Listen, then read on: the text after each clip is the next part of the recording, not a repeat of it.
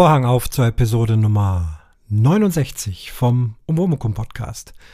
Ich grüße euch. Ja, zwei Musikfolgen hatten wir gerade. Heute geht's mal wieder ums Bogenschießen. Ich möchte mal den äh, wichtigen Teil des Bogens, nämlich die Sehne, näher beleuchten. Vorher gab's wieder Kommentare zu der Folge zum, zum Tatort, wo ich ein bisschen über den Orchestergraben gesprochen habe. Ich habe Post bekommen von Silke von Mini Lancelot. Sie schreibt, Hallo Oboman, echt coole Folge und hat genau im richtigen Moment meine Frage beantwortet. Mir ist die legere Kleidung im Orchestergraben auch in diesem Tatort aufgefallen und hatte mich schon gewundert. Später erstmal wieder vergessen und prompt kommt die Folge und erklärt alles. So wünsche ich mir das. Zwinker-Smiley. Vielen Dank, Mini Lancelot. Ja, Silke, so schönes Podcast. Ja? Dann hat man eine Frage und prompt äh, kommt das in der Podcast-Landschaft beantwortet. Wie schön, dass das so geklappt hat. Ja, und von Oskar zu Fuß gibt es zwei Zuschriften. Die erste, hallo Christian, nachdem du den Tatort angesprochen hast, habe ich mich der Mediathek bedient und die Folge angesehen und fand sie recht spannend und gefallen hat mir der Tatort auch. Natürlich habe ich ein besonderes Augenmerk auf die Szene im Orchestergraben geworfen. Ich kann mir schon vorstellen, dass die Musiker, gerade bei den ganz langen Wagner-Aufführungen, den lockeren Dresscode als angenehm empfinden. Besonders interessant fand ich auch, dass der Schall hier umgelenkt wird. So richtig vorstellen kann ich mir das zwar nicht, aber es funktioniert. Beim Bühnenbild habe ich mich dann aber gefragt, hört das Auge mit? Ich bin jetzt kein Wagner-Kenner und kann daher nicht beurteilen, ob die Bühnenkomposition zum Stückinhalt gepasst hat. Meine Augen wollten da aber nicht mithören. Aber da ich kein Kenner bin, kann ich mir hier keine Kritik erlauben. Drum habe ich auch den Musikkritik-Podcast nicht kommentiert. Doppelsmiley. Bis zum nächsten Umwomukum. Grüße, Oskar. Oskar, Dankeschön für den, äh, für den Kommentar. Ähm, ja, zum Bühnenbild, da müsste ich halt auch mal eine Folge machen, wobei ich da auch nicht so der ganz große Experte bin. Nochmal in diesem Tatort war das Bühnenbild vom Regisseur dazu komponiert. Also in Bayreuth scheint es das so nicht gegeben zu haben. Es war einfach ein Hinweis auf extrem äh, schwierige äh, Inszenierungen. Die Geschichten sind ja teilweise hunderte von Jahren alt. Ähm, auch sowas wie eine Zauberflöte von Mozart, wo dann eben ein Drache kommt und die Königin der Nacht und äh, all diese Sachen, das kann man alles so schön klassisch darstellen. Und irgendwann möchte man das aber nicht mehr sehen, möchte was Neues machen. Bei den Wagner-Opern ist es genauso. Ähm, der Ring der Nibelungen oder die Meistersinger von Nürnberg und wie sie alle heißen, diese Opern, ähm, haben klassische Bühnenbilder, die teilweise vom Komponisten vorgeschrieben sind. Aber die Regisseure und die Bühnenbildner versuchen halt immer neue Dinge. Ähm, der Gesang der Text und der Ablauf der Musik bleibt immer eins zu eins gleich, vielleicht mit winzigen Anpassungen, dass mal ein Stückchen ausgelassen wird oder irgend sowas, aber es bleibt immer original. Was sich eben ändert, ist das, was man auf der Opernbühne darstellt und das kann auch eben mal sehr modern sein. Da läuft dann eben mal ein Lohengrin nicht in wallenden Mantel und kommt mit einem äh, weißen Schwan auf die Szene geschwebt, wie es eigentlich vorgesehen war, sondern hat vielleicht irgendwelche Militärklamotten an und kommt mit einem Militärjeep auf eine ähm, auf eine Militäranlage äh, gefahren oder irgend sowas. Oder wie jetzt hier diese Müllhalde, wo gezeigt werden soll, dass die ähm, Hauptdarsteller also sozusagen im Dreck äh, um, umherstochern, in Dinge aufwühlen wollen, sowas in der Richtung. Also das ist eine ziemlich komplizierte Geschichte. Ähm, das kann mal sehr interessant sein, das kann auch mal sehr schwierig sein. Das war jetzt schon wieder ein Podcast im Podcast, aber so als kleine Schnellantwort. Aber Oskar hat keine Ruhe gelassen und er hat nochmal nachrecherchiert. Äh, sollte hier einsteigen im kommen, das ist ja genial. Also nochmal kaum ein Kommentar. Ich zitiere: Nachschlag. Ich habe noch ein wenig zur Akustik und zum Opernhaus nachgelesen. Und da fand ich besonders bemerkenswert, dass es knapp, jetzt muss ich mal nachzählen, sind das ähm, 500.000 Kartenwünsche gibt, aber pro Festspielzeit nur 56.000 Karten verkauft werden. Die Wartezeit beträgt daher circa zehn Jahre. Und da Wagner Festspiele für alle wollte, gibt es bis heute Karten ab 15 Euro. Wenn man welche bekommt. Die besten Plätze kosten 280 Euro. Dafür bekommt man aber ein einmaliges Sitzerlebnis. Die Bestuhlung ist aus der Zeit Wagners, als Menschen kleiner waren und oder Musik erleben viel selbstverständlicher mit Leiden verbunden haben. Die Reihen sind so schmal, dass man seine Kniescheiben permanent an den Stühlrücken vor sich presst. Es gibt keine Armlehnen und da man unbekannte Nachbarn selbst unter Wagnerianern nicht betatscht, legt man sich auf die eigenen Oberschenkel, eine Art musische Sardinenhaltung. Außerdem sind die Rückenlehnen viel zu niedrig. Grüße, Oskar. Ja, ja, so ist das. Das ist ein altehrwürdiges Opernhaus. Da nimmt man einiges auf sich. Aber ich weiß, dass die Akustik genial ist, die Aufführungen toll und die Inszenierungen äh, in großen Teil zumindest spannend. Ja, also so viel zu Wagner im Tatort. Jetzt geht es heute mal wieder um meinen so geliebten äh, Bogensport. Ich habe euch ja schon mal über die verschiedenen Bögen äh, eine Folge eingesprochen. Dann ging es äh, mehrmals schon um die Pfeile. Also zum einen, äh, wie Pfeile gebaut werden. Ich habe ja auch schon angefangen, selber Pfeile zu bauen, was viel Spaß macht. Dafür gibt es schon eine Folge und dann auch das Flugverhalten der Pfeile. Und ja, ich würde mal sagen, so das dritte wichtige Teil in, in diesem äh, Konglomerat ist auf jeden Fall die Sehne. Also das Stück Schnur, sage ich jetzt mal ganz profan, das da am Bogen aufgespannt wird, in das der Pfeil eingespannt wird. Dann wird an der Sehne gezogen und sie wirft dann den Pfeil nach vorne. Ihr könnt euch vorstellen, gerade im modernen Bogensport auch ein sehr anspruchsvolles Teil.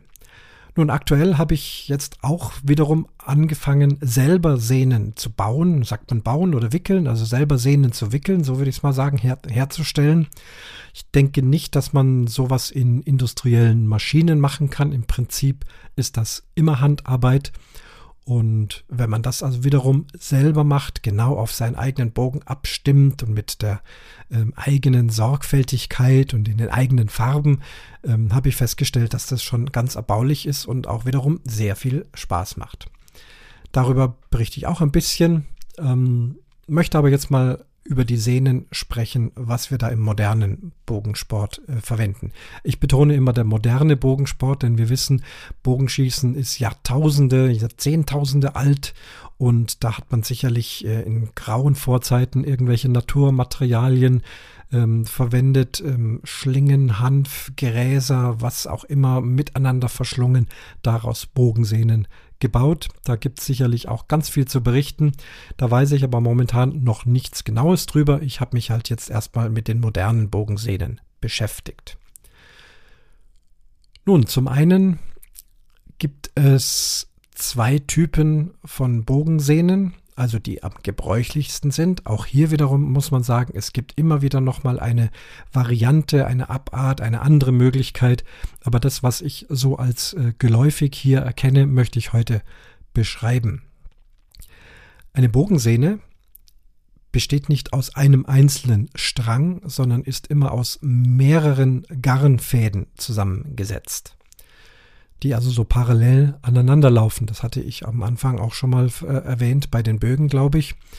Ähm, das ist also das Erste, was äh, mir auch aufgefallen ist, als ich Anfänger war und meine erste Bogensehne ausgepackt habe, ähm, bestand die eben aus zwölf dünnen Garnfäden. Und diese vielen Fäden kann man in zwei verschiedenen Arten zusammenwickeln. Das eine ist die sogenannte Endlossehne. Und das zweite ist die flämisch gespleiste Sehne. Diese beiden Sehnen sind aktuell reichlich im Umlauf. Auf den Unterschied komme ich gleich, auf die Herstellung, wie das gemacht wird. Die Endlossehne finden wir eher im Hochpräzisionssport bei den Compoundbögen und in, äh, vor allem bei den olympischen Recurve-Bögen. Ähm, Dort haben wir die Endlossehnen und die flämisch gespleisten Sehnen, die man auch schnell daran erkennen kann, dass sie in aller Regel aus zwei verschiedenen Farben gewickelt werden. Ähm, die findet man eher bei den traditionellen Bögen, bei den Jagdbögen, bei den langen Bögen, bei den Primitivbögen. Da hat man also eher die flämisch gespleisten Sehnen. Soweit ich weiß, kann man äh, auf diesen Bögen auch Endlossehnen schießen. Auf einem olympischen Recurve Bogen wird es bestimmt auch gehen, aber die nehmen in jedem Fall die sogenannte Endlossehne. Nun, das Material an sich, gehen wir mal erst zum Material. Das gilt also für beide Wickelarten. Das ist ein moderner äh, Kunststoff, ein, äh, ein, ein synthetisches Garn das entwickelt worden ist. Ähm, der Name dafür ist Dacron B50. Auch hier gibt es noch äh, andere Varianten, aber das geläufige, was ich sehe, ist Dacron B50. Das ist also ein sehr dünnes Sehnengarn, ähm, absolut reißfest. Dieses B50 ähm, bezeichnet die Reißfestigkeit. Würde man also jetzt einen dünnen Strang ein einziges Garn an einen Bogen wickeln und damit spannen äh, könnte man eine Zugkraft von 50 Pfund draufsetzen. Das heißt, bis zu 50 Pfund, äh, wenn man daran zieht, würde dieser einzelne Strang nicht reißen. Vielleicht erst danach. Wie gesagt, wir nehmen aber nicht ein dünnes Fädchen, sondern der Durchschnitt ist so, es beginnt so bei 8 bis 10 äh, Stränge, das ist noch eher dünn, 12, 14, 16, das sind so dann die stärkeren, dickeren. Das kommt auf den Bogentyp darauf an und vor allem auch wiederum auf die Zugkraft. Je höher die Zugkraft, desto mehr Sehnengarnfäden wird man wohl verwenden. Also dieses Dacron B50 zeichnet sich durch hohe Stabilität aus. Es ist noch minimal äh, dehnbar, also elastisch, aber ganz minimal. Man sagt so ungefähr 5% äh, der Garnlänge kann sich dieses Garn auseinanderziehen. Dann ist in den letzten Jahren ein neues Garn dazugekommen. Ähm, den Fachausdruck habe ich jetzt hier verblättert, aber wir kennen es im Bogensport unter Fast Flight Sehne. Dieses Garn ist noch reißfester, es ist noch dünner, es ist leichter und es dehnt sich noch weniger als die Dacron-Sehne, nur ungefähr ein Prozent Dehnung. Das heißt, das ist also eine sehr sportliche, sehr kräftige, stabile Sehne. Man kann dieses Garn nicht für jeden Bogen verwenden, weil sie doch äh, unheimlich äh, hart ist und sehr viel Energie auf den Bogen abgibt. Und man muss sich immer bei seinem eigenen Bogenbauer erkundigen, dort wo man den Bogen gekauft hat, ob dieser Bogen auch Fast Flight tauglich ist. Zum einen die Bogenspitzen müssen da verstärkt sein, wo die Sehne also äh, angebunden ist. Ähm, und auch der ganze Bogen muss eben so konzipiert sein, dass man so einen Schuss mit einer Fast Flight Sehne, dass er ihn erträgt und dass der Bogen nicht kaputt geht. In jedem Fall auf allen Bögen kann man die etwas weichere und genügsamere Dacron äh, das Dacron-Garn nehmen. Das sind also die beiden Sehnenmaterialien. Das Fast Flight äh, ist auch wesentlich teurer als das Dacron. Ich habe also jetzt Spulen gekauft. So eine Spule ähm, Fast Flight, da ist man so über 50 Euro. Und beim Dacron, äh, da kommen wir dann doch so mit 11 bis 12 Euro aus. Also wesentlich günstiger. Ich habe jetzt noch keine Erfahrungswerte, wie viele Sehnen ich aus so einer Spule kriege. Das wird in, in, in Pfund, das ist ein Viertel englisches Pfund vom Gewicht her.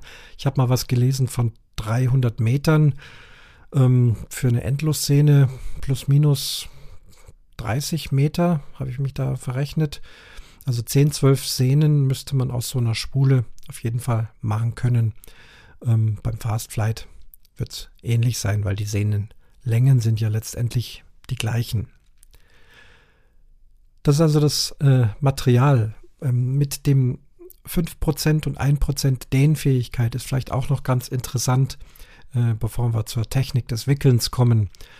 Ähm, man zieht ja mit seiner Zughand am Bogen, man gibt also Energie in diesen Bogen, in dieses System hinein, dann lässt man es los und diese Energie geht dann in den Pfeil.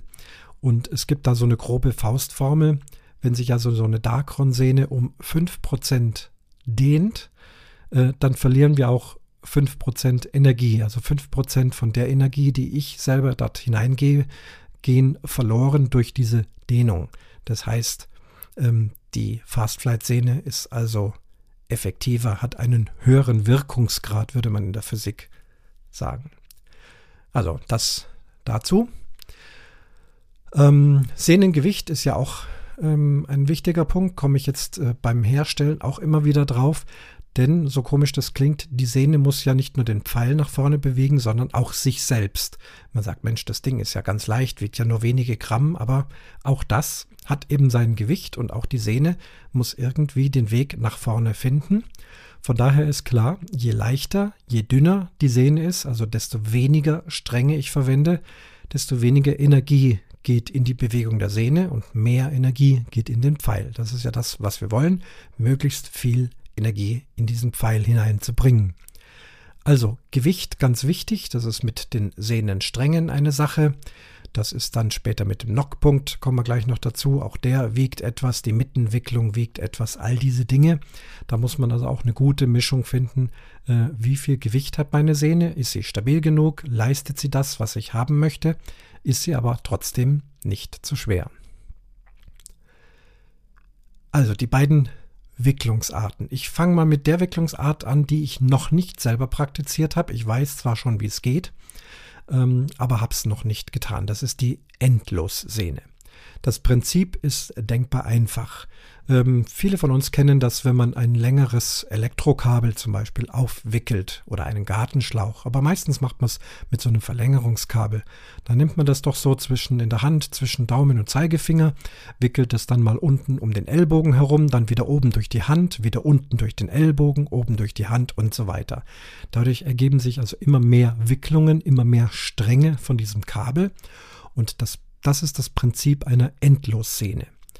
Man hat dazu auch ein Gerät, mit dem man das herstellt, der sogenannte Sehnengalgen, der sehr teuer ist in der Anschaffung. Ich habe gesehen, über 130, 150 Euro.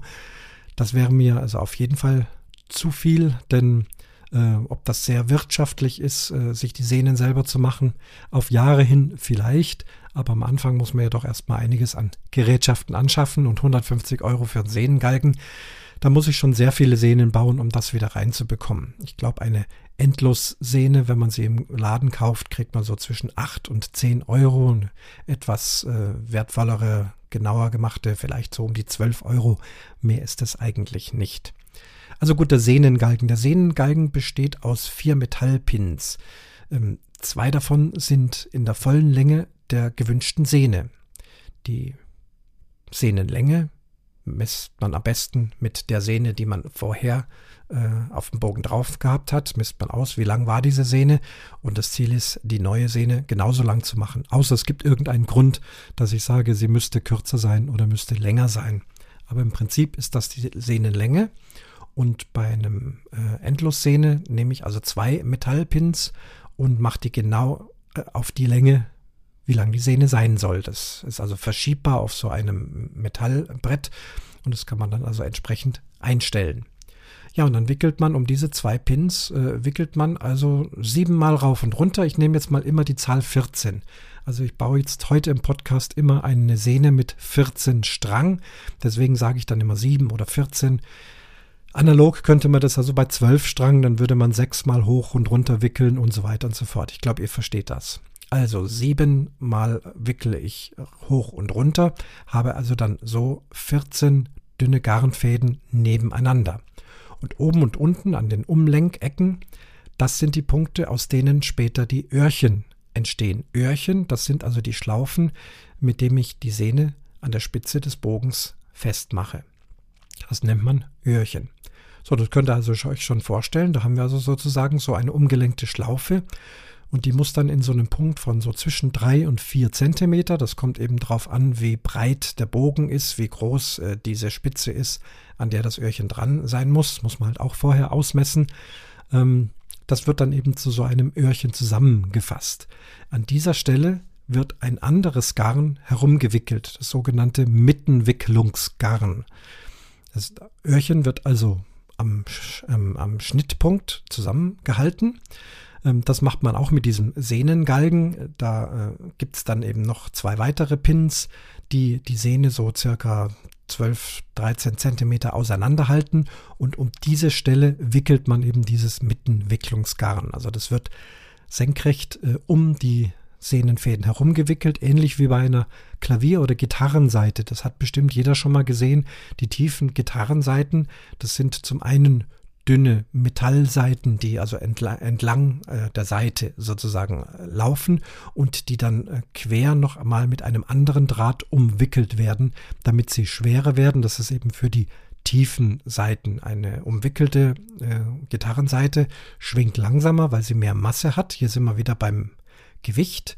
Äh, dort will man das, man möchte tiefe Töne erreichen, wickelt also da diesen Draht herum, je nachdem, wie tief oder wie hoch die Seite soll, sein soll. Und genauso ist es dann beim Bogen. Da wird eben ein dünnes, äh, dünnes Spezialgarn eben um diese 10 cm ungefähr herumgewickelt. Das ergibt dann so also eine Versteifung.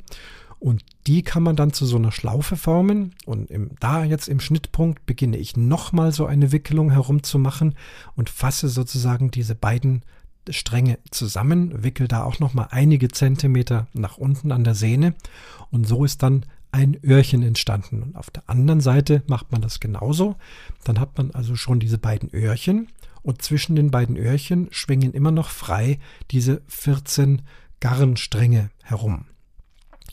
Jetzt nimmt man die Sehne und dreht sie ein bisschen ähm, in sich ein, sodass diese Stränge nicht mehr frei herumschwingen, sondern sich eben gut berühren. Bei der Endlossehne dreht man nicht allzu oft, aber ein bisschen muss man auch eindrehen. Denn würden die Garnstränge parallel zueinander liegen und die Sehne würde schießen, dann äh, pfeift da die Luft durch die Stränge, die werden dann sozusagen aufgefächert, aufgeblasen, würden sehr viel Windwiderstand bieten und äh, das wird dann kein guter Schuss. Also muss das etwas verdrillt werden, sodass diese Stränge eben gut aneinander halten. Durch dieses Verdrillen und Verdrehen, das gilt für jede Sehne, wird die Sehne auch dann immer ein bisschen kürzer. Ähm, über die Längen und Maße, da komme ich gleich dazu, aber es kann eben wichtig sein, dass man eine Sehne mal etwas kürzen muss. Länger machen kann man sie nicht, also man muss immer beim äh, Bogenbauen äh, schauen, dass die Sehne wirklich lang genug ist. Wenn sie dann zu lang ist, kann man durchs Eindrehen erwirken, dass sie dann auf die richtige Länge sich eindreht. Also jetzt sind wir immer noch bei der Endlossehne. Ähm, wir haben jetzt die Öhrchen gemacht. Ich habe gesagt, diese 14 Stränge hängen dann noch locker herum, ein paar Mal herumdrehen. Dann äh, wird die Sehne in den Bogen eingespannt und dann kommt in der Mitte, also gegenüberliegend vom Griffstück, nochmal eben, und deswegen heißt es Mittenwicklung, hier kommt die echte Mittenwicklung dran. Und hier wird also auch wieder dieser Faden um die Sehne herum gewickelt, so in einer Länge von 18 bis 20 Zentimeter ungefähr. Wozu braucht man das? Nun, dieser mittlere Teil der Sehne, der saust ja am Arm entlang. Bestenfalls berührt er den Arm nicht, aber wir haben alle einen Armschutz dran. Es kann schon mal sein, dass die Sehne am Arm anschlägt, am äh, Armschutz äh, anschlägt und die feinen Sehnengarne würden hier schnell beschädigt werden. Außerdem ist das die Stelle, wo ja auch der Pfeil eingenockt wird. Mit dieser Plastiknocke greift ja der Pfeil so ein bisschen um die Sehne herum. Und wenn da die blanken 14 äh, Stränge wären, würde das nicht gut funktionieren und das wird auch schnell kaputt gehen. Also dafür braucht man diese Mittenwicklung. Die Mittenwicklung anzubringen, das ist auch eine nette Sache. Dafür gibt es ein spezielles kleines Gerät, eine ganz geniale Geschichte, das ist auch nicht teuer ähm, so kleine Plastikspule. Da wird also dieser Faden äh, eingeklemmt und mit äh, zwei Drehschrauben kann man also den Widerstand dieser Spule einstellen. Das ist also anstatt wie beim Nähen man selber mit der Hand einen gewissen Zug äh, erzeugt, macht das das Gerät. Also es muss ein bisschen einen Widerstand geben, damit man diesen Faden schön stramm herumwickeln kann. Der Faden geht dann durch ein Loch, durch eine Bodenplatte durch. Und in dieser Bodenplatte ist eine Vertiefung, in die genau die Sehne hereinpasst. Und da kommt der Faden raus. Man beginnt also, dieses Gerät immer um die Sehne herumzuwickeln und das Gerät selber lässt den, zieht den Faden stramm, stramm, gibt aber auch immer Faden dazu. Und man muss also jetzt nur, nur in Anführungsstriche, das muss man auch üben, aber es geht jetzt schon ganz gut, dieses Mittenwicklungsgerät eben immer wieder um die Sehne herumtrullern und sie macht dann eine saubere Wickelung. Ganz am Ende, wenn man da ist, gibt es dann noch eine besondere Knottechnik. Man kann das im YouTube auch ganz gut sehen. Da wird so eine Schlaufe gebildet. Dann werden gegenläufig äh, zehn Wicklungen gemacht ähm, und dann äh, einen Querfaden gelegt und um diesen Querfaden werden dann die letzten zehn Wicklungen mit Hand äh, sozusagen ähm, vollführt. Man muss da auch äh, gut anziehen. Am Schluss bleibt dann eine Schlaufe übrig, die zieht man am anderen Ende unter dem Faden durch. Man möchte hier nichts verknoten und dann hält das also alles bombenfest. Die überschüssigen Fäden werden abgeschnitten und dann habe ich eine Mittenwicklung drauf. Hier geht es also auch schon los mit Gewicht. Muss man wirklich gucken, wie viel Mittenwicklung brauche ich wirklich, welcher Bereich äh, schlägt an, welcher Bereich muss geschützt sein, wo setzt mein Pfeil ein, ähm, wie viel brauche ich da. Es gibt übrigens da auch Regelungen. Die Mittelwicklung darf nicht mit Absicht so hoch gemacht werden, dass sie sozusagen in Augenhöhe äh, wäre, weil das wäre dann eine Art Zieleinrichtung.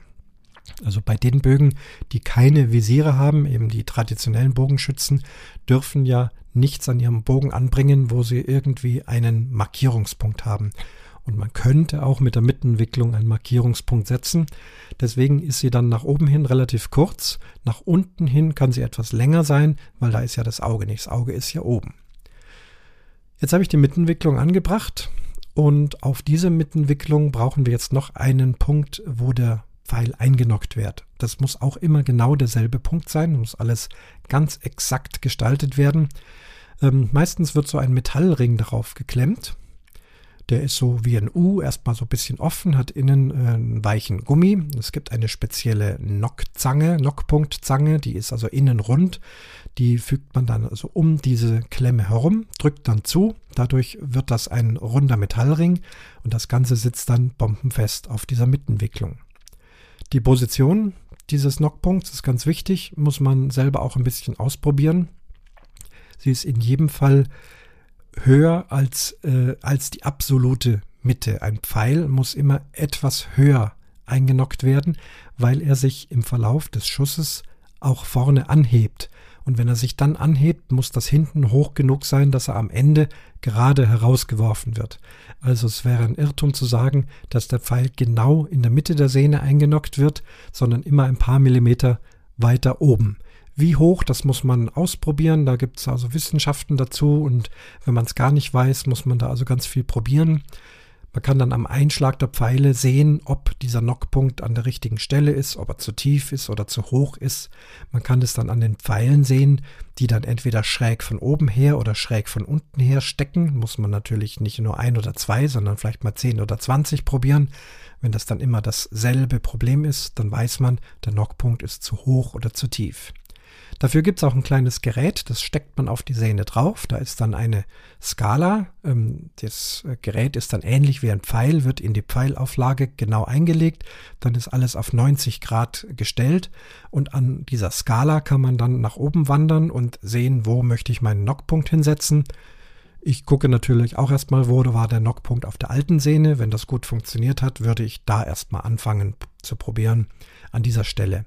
Wenn es dann doch nicht passt, dann kann man diesen Knockpunkt ganz leicht wieder lösen und eben noch ein Stückchen nach oben oder nach unten schieben, äh, um das eben entsprechend zu korrigieren. Ja, fertig ist die Endlossehne. Kommen wir zur flämisch gespleisten Sehne. Jetzt wird es interessant, das ist ein faszinierendes System. Anders als die ähm, Endlossehne besteht die flämisch gespleiste nicht aus einem durchgehenden Garn, sondern wenn ich jetzt hier von der 14 Strangsehne ausgehe, dann sind das tatsächlich 14 einzelne Fäden, die ich so entlang auf meinen Tisch lege. Um diese 14 Fäden herzustellen, gibt es ein sogenanntes Sehnenbrett. Damit tut man sich leichter. Man könnte es auch ohne machen, aber mit diesem Sehnenbrett ist es eine ganz schöne Geschichte. Das ist gar nicht so groß. Das ist so, ja, halbe, halbe Armbreite. Ich habe es jetzt nicht genau gemessen. Also es liegt schön auf einem Küchentisch, vielleicht ein, Meter, also länger, 80 Zentimeter, ein Meter lang, sehr handlich. Darauf eine ganze Menge Metallstifte angebracht und mit einem speziellen System kann man also die erste Farbe, nehmen und da erstmal sieben Stränge herstellen. Man wickelt also an speziellen Stiften entlang. Ähm, die ergeben dann die genau richtige Länge für den Bogen. Man kann das einstellen. Also wenn ich jetzt einen 70 Zoll Bogen habe, dann ähm, stelle ich den Stift auf die 70 und das Sehnenbrett äh, gibt mir dann am Ende genau die richtige Länge dieser Sehne. Äh, grobe Richtung. Ähm, wenn eine flämisch gespleiste Sehne, sagen wir mal, 66 Zoll lang werden soll, dann muss ich zu diesen 66 Zoll noch ungefähr, jetzt mische ich Zoll und Zentimeter. Ähm, bei der Gesamtlänge nehme ich Zoll, aber bei den feinen Sachen nehme ich immer Zentimeter. Soll euch nicht verwirren. Also circa 40 bis 50 Zentimeter länger muss der Faden sein, als letztendlich diese flämisch gespleiste Sehne werden soll. Ähm, vielleicht erstmal zum, zum Wort. Also warum es flämisch ist, ob es die Flamen erfunden habe, ich habe nichts rausrecherchieren können. Äh, die Technik ist eine Art Flechttechnik. Die wird auch bei Seilen äh, verwendet, die für den Schiffsbau. Ihr kennt diese riesigen Schiffstaue. Auch die sind in ähnlicher Art und Weise verspleist. Ähm, es geht nämlich darum, dass man keinen Knoten bilden soll. Ein Knoten würde ja einen, äh, einen Faden um einen anderen Faden herumbringen ähm, mit einem sehr steilen Winkel, also im Prinzip dann 180 Grad geht es dann zurück und dann wird an dieser einen Stelle starker Zug äh, aufgebracht. Und wir reden hier von äh, Materialien, die sehr starken Zug ausgesetzt sind. Das ist bei einem dicken Schiffstau, an dem ein großes Kreuzfahrtschiff hängt so oder an dieser filigranen, dünnen Bogensehne, an der dann 30, 40, 50 Pfund äh, Zug draufkommen. Und wenn wir da ganz normale Knoten machen würden, dann würden diese Knoten möglicherweise an dieser Stelle brechen und die Sehne geht auseinander. Daher ist das Bestreben, eben eine Sehne herzustellen, die völlig ohne Knoten auskommt. Und das ist dieses flämisch gespleiste. Ich nenne es mal Flechten. Das heißt, die ähm, Stränge laufen aneinander, sie werden in bestimmten Arten und Weisen verdrillt, übereinander, untereinander, ineinander, aber sie laufen eigentlich immer parallel zueinander, sind aber so oft verdrillt und verspleist, äh, dass das später bombenfest hält. Das rutscht nicht mehr auseinander. Das ist eine ganz tolle Technik. Jetzt bin ich ein bisschen gesprungen. Also wir haben 14 einzelne Fäden in zwei verschiedenen Farben. Ähm, das ist für die Optik schön und das ist aber auch fürs Flechten einfach wichtig, damit ich immer weiß, welchen Strang ich gerade in der Hand habe. Ich habe also jetzt eine Sehne gemacht mit schwarzen und orangenen Garn. Und das ist sehr auffällig, sieht dann auch sehr schön aus auf meinem Holzbogen. Und da ist also dann dieses Spleißen geht wunderbar. Also dieses Sehnenbrett gibt mir zweimal sieben Stränge Fäden.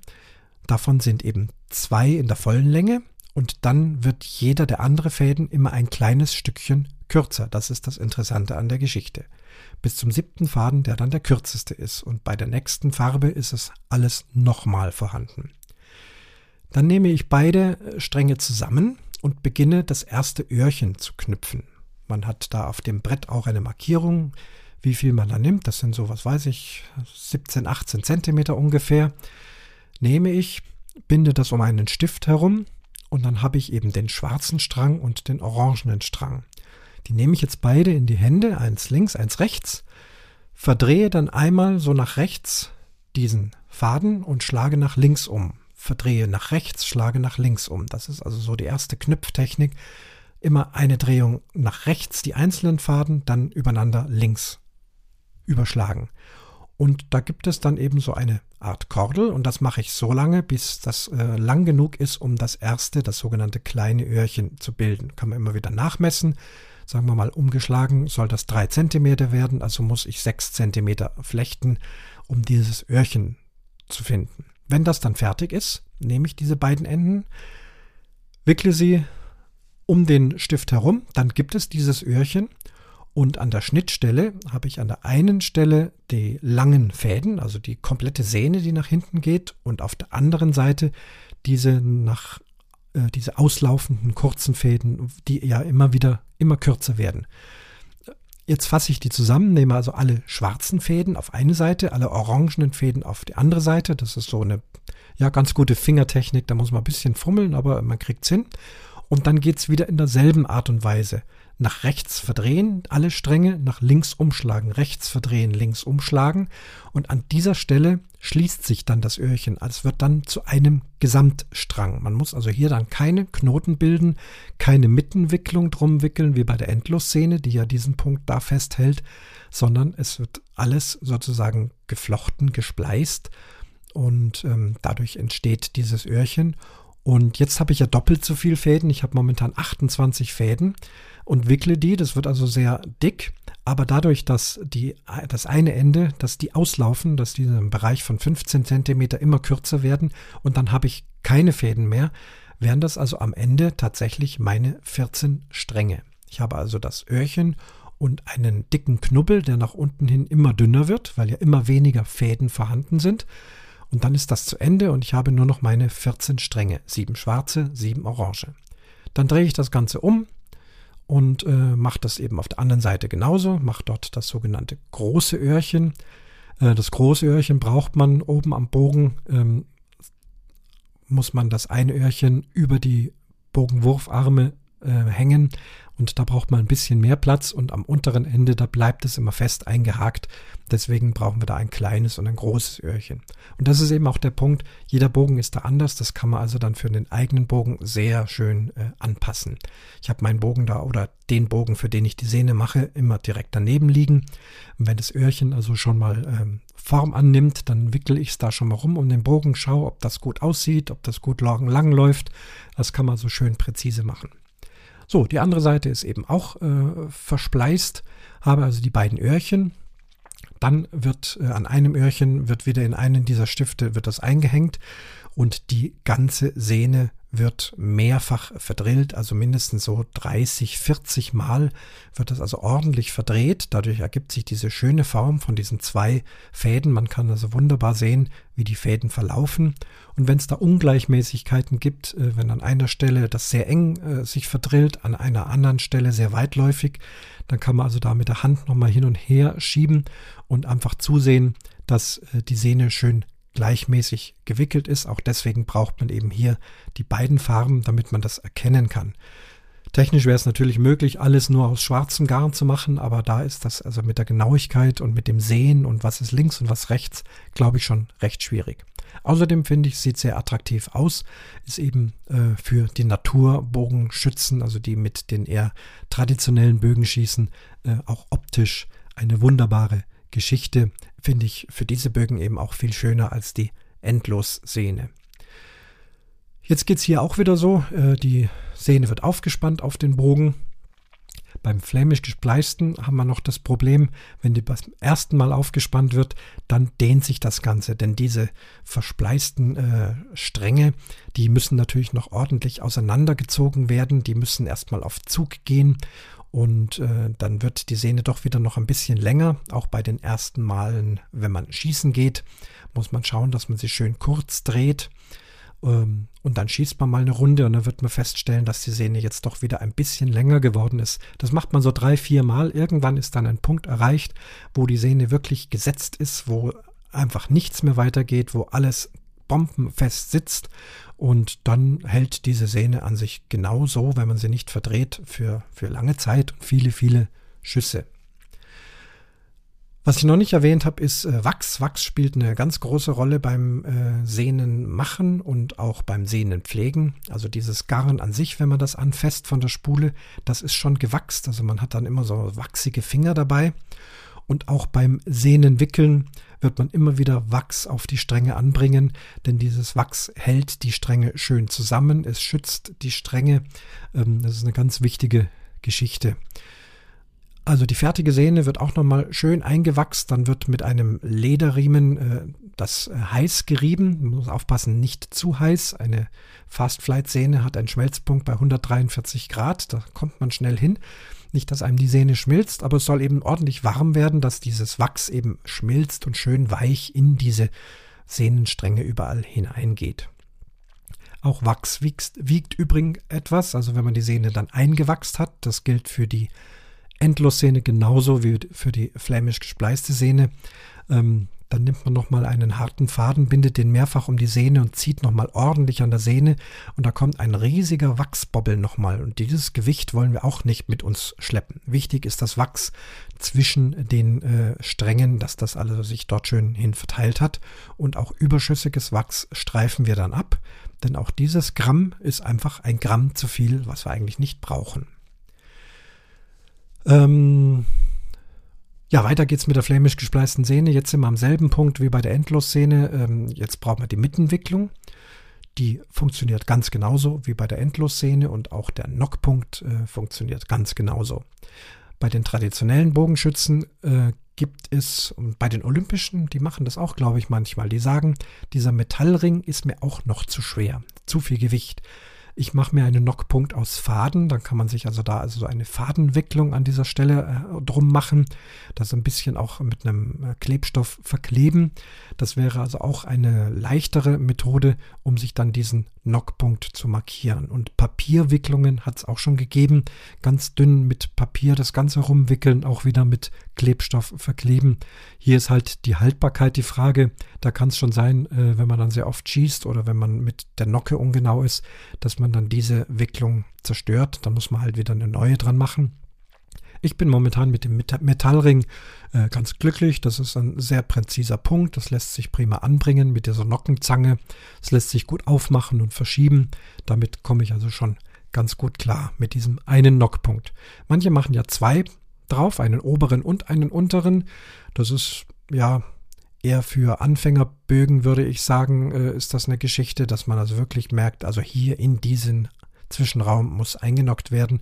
Aber ihr merkt schon selber, dann haben wir schon zwei Metallringe drauf und das ist also unnötiges Gewicht.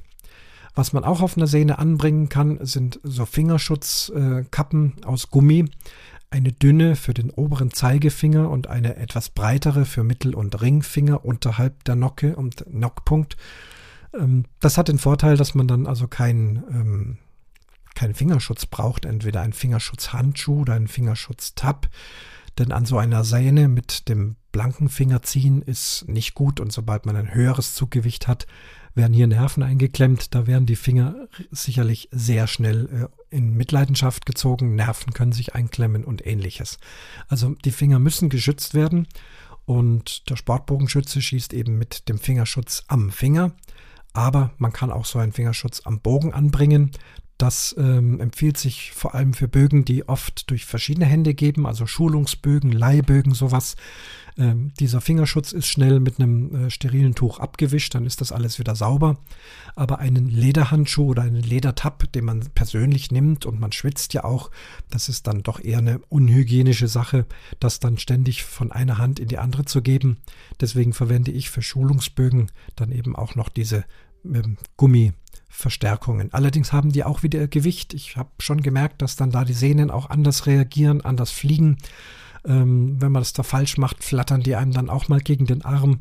Also besser wäre es natürlich schon, die Sehne möglichst äh, leicht zu bauen. Ja, was gibt es zur flämisch gespleisten Sehne noch zu sagen? Wie gesagt, sie muss eingeschossen werden. Ich gucke jetzt mal hier. Ich habe doch von Silke einen ganzen Fragenkatalog bekommen und ich schaue mal, ob hier noch irgendwelche Fragen sind, die ich noch nicht beantwortet sind. Die Länge der Sehne haben wir besprochen. Ähm, das äh, mit den Öhrchen habe ich besprochen. Die Markierung der Nockpunkt, das ist klar. Ähm, dann die Mittenwicklung, eben mit dem Mittenwicklungsgerät. Äh, auch das ist ja ein spezielles Garn. Ähm, aus was besteht die Sehne? Ja, Dacron oder Fastflight ähm, Mitentwicklung. Es schaut alles ganz gut aus. Das waren alles diese, diese Fragen. Ähm, ja, warum dieses Mitentwicklungsgerät? Nun stellt euch vor, man hätte das nicht, müsste ich ja doch den Faden irgendwie um diese Sehne herumbringen, die ja momentan am Bogen angebracht ist. Und ähm, ich muss das immer auf Zug halten. Und das ist sicherlich keine ganz äh, einfache Geschichte oder ich müsste dann selbst mit meinem ganzen Körper durch diesen Bogen steigen, ähm, zumindest mit der Hand immer diese Spule dadurch bringen, das immer auf Zug halten. Das äh, ist mit Sicherheit nicht sehr praktisch. Also da hat sich dieses Mitentwicklungsgerät offensichtlich bewährt. Ja, übers Wachs habe ich auch schon gesprochen. Eine Sehne, wenn sie dann gut eingeschossen ist, man sagt so nach circa 1000 Schuss sollte man wieder mal hergehen und die Sehne pflegen, indem man sie wieder mit diesem Wachs einreibt und dann mit dem Lederriemen da entlang streift. Auch hier wieder überschüssiges Wachs runterbringt, dann ist sie wieder schön frisch eingewachst. Wenn man im Regenschießen gewesen ist, dann ähm, würde ich in jedem Fall danach, wenn die Sehne wieder trocken ist, sie auch wieder frisch wachsen, damit sie gegen neue Feuchtigkeit geschützt ist. Ja, also das ist der Sehnenbau. Wie gesagt, flämisch gespleiste Sehnen habe ich jetzt schon angefangen. Die ersten zwei Sehnen sind auf den Bögen. Sie schießen wunderbar. Sie längen sich momentan noch ein bisschen, aber es ist alles so, wie es sein soll. Und ich bin gespannt, wann sie stabil sind. Es macht auf jeden Fall sehr viel Spaß. Sie sind optisch ansprechend. Sie sind äh, sehr schön gemacht, obwohl es meine ersten Sehnen sind. Ich habe gute Einleitungen gehabt. Es gibt ein äh, Bogen Geschäft, ein Fachgeschäft, die haben sehr gute YouTube-Videos äh, reingestellt. Da könnt ihr das selber auch mal nachgucken. Ähm, und dort habe ich das im Prinzip gelernt. Man kann aber auch Sehnenbaukurse machen und dort die Fertigkeit erlernen. Es ist dann letztendlich gar nicht so schwer, wie man denkt. Ich dachte, dass das unglaublich kompliziert ist.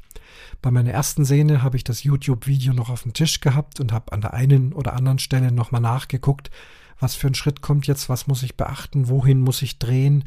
Jetzt bei der zweiten Szene habe ich es schon auswendig gemacht und das hat alles schon ganz prima funktioniert. Und auch mit den Maßen und mit diesem Sehnenbrett, wenn man das alles schön da hat, dann funktioniert das. Sehr gespannt bin ich noch auf die Endlosszenen, die werde ich auch bauen, weil ich ja auch äh, Recurve-Bögen habe, gerade für meine Schulungsbögen. Da kommen Endlosszenen drauf. Äh, mit Fingertab, ohne Fingertab, in verschiedenen Farben, verschiedenen Stärken. Und diesen Sehnengalgen werde ich mir selber bauen. Die 150 Euro, das ist zu teuer. Da habe ich auch ein Video gefunden. Da hat einer das mit Brettern und mit äh, Klemmen selber hingebracht und mit längeren Stiften. Äh, das werde ich jetzt mal versuchen. Und dann werden also auch endlos Sehnen gebaut. Und jetzt komme ich nochmal kurz zurück zur Musik. Ich konnte natürlich nicht umhin, mit meinem Bogen zu meinem Klavier zu gehen und da mal vorsichtig an der Sehne zu zupfen wie an einer Gitarre und habe festgestellt, dass es ein doch äh, vernehmlicher Ton ist. Er ist nicht ganz klar gewesen, aber mein Bogen spielt also den Ton G. Ganz sauber und rein war er nicht. Meine Theorie ist, je sauberer und schöner ich so eine Sehne wickle, desto klarer wird also auch der musikalische Ton ähm, eines solchen Bogens. Denn wenn wir jetzt eine Geigenseite nehmen oder eine Gitarren- oder Klavierseite, die sind komplett aus Metall gefertigt, extrem präzise äh, gezogen und auch extrem präzise gewickelt, um einen ganz deutlichen, schönen, schwingenden Ton zu haben. Ich glaube, das ist für das Bogenschießen auch nicht schlecht, wenn die Sehne sehr homogen schwingt und demzufolge einfach auch sehr gut gearbeitet ist. Meine Theorie ist also, je klarer dieser gezupfte Ton, äh, desto sauberer ist die Sehne gearbeitet. Wenn die also kreuz und quer gewickelt ist, oben enger, unten weiter, hier schwerer, hier leichter, dann äh, überlagern sich da mehrere Frequenzen, dann gibt es verschiedene Töne und dann geht es eher in Richtung Geräusch. Also ich meine jetzt nicht den Vollabzug, sondern wenn man so leicht an Bogen zupft, ähm, dann kann man also einen Ton hören. Ihr Bogenschützen könnt es ja mal selber ausprobieren, ob das einen Ton gibt, den ihr dann vielleicht nachsingen könnt. Also das ist aber nur eine Theorie. Da muss ich noch Erfahrungswerte finden. Und ich bin natürlich rausgegangen auf den Parcours, um mit meiner neuen Sehne zu schießen. Und da habe ich jetzt zum Abschluss noch einen kleinen O-Ton für euch.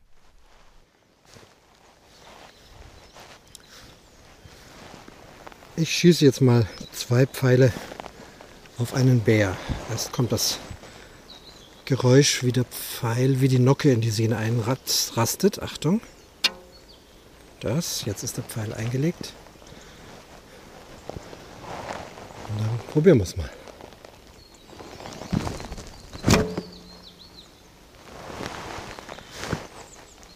Ihr habt hoffentlich auch den Einschlag im Tier gehört. So ein schönes warmes Flocken. Und noch mal ein zweiter Pfeil.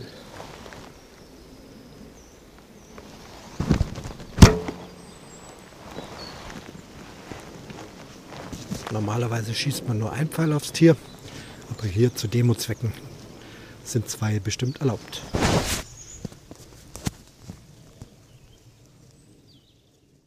So hört sich das also an, wenn ich dann draußen auf dem Parcours bin. Mit Tier ist natürlich kein echtes Tier gemeint, sondern, wie so oft beschrieben, ein 3D-Tier-Attrappe aus Gummi, aus einem speziellen äh, Gummikunststoff, in dem die Pfeile gut stecken bleiben. Die Tiere sind naturgetreu nachgebildet und das ist der Sport, mit dem wir mit unseren Pfeil und Bögen schießen. Äh, andere schießen auf Scheiben oder eben diese 3D-Tiere. Ja, das war's für heute zum Thema Sehne. Ich hoffe, es hat euch gefallen, ein bisschen Einblicke gegeben, sowohl für Bogenschützen wie auch für äh, Leute, die nicht Bogenschießen, aber trotzdem ein bisschen was darüber lernen oder hören möchte. Wie immer gerne Kommentare, wenn noch Fragen offen geblieben sind, wenn es andere Meinungen gibt, wenn es Ergänzungen gibt. Wie immer gern gesehen, schriftlich oder auch akustisch, wenn ihr was einsprechen wollt. Damit schließt sich dann auch der Vorhang zur 69. Episode vom Umwomukum Podcast.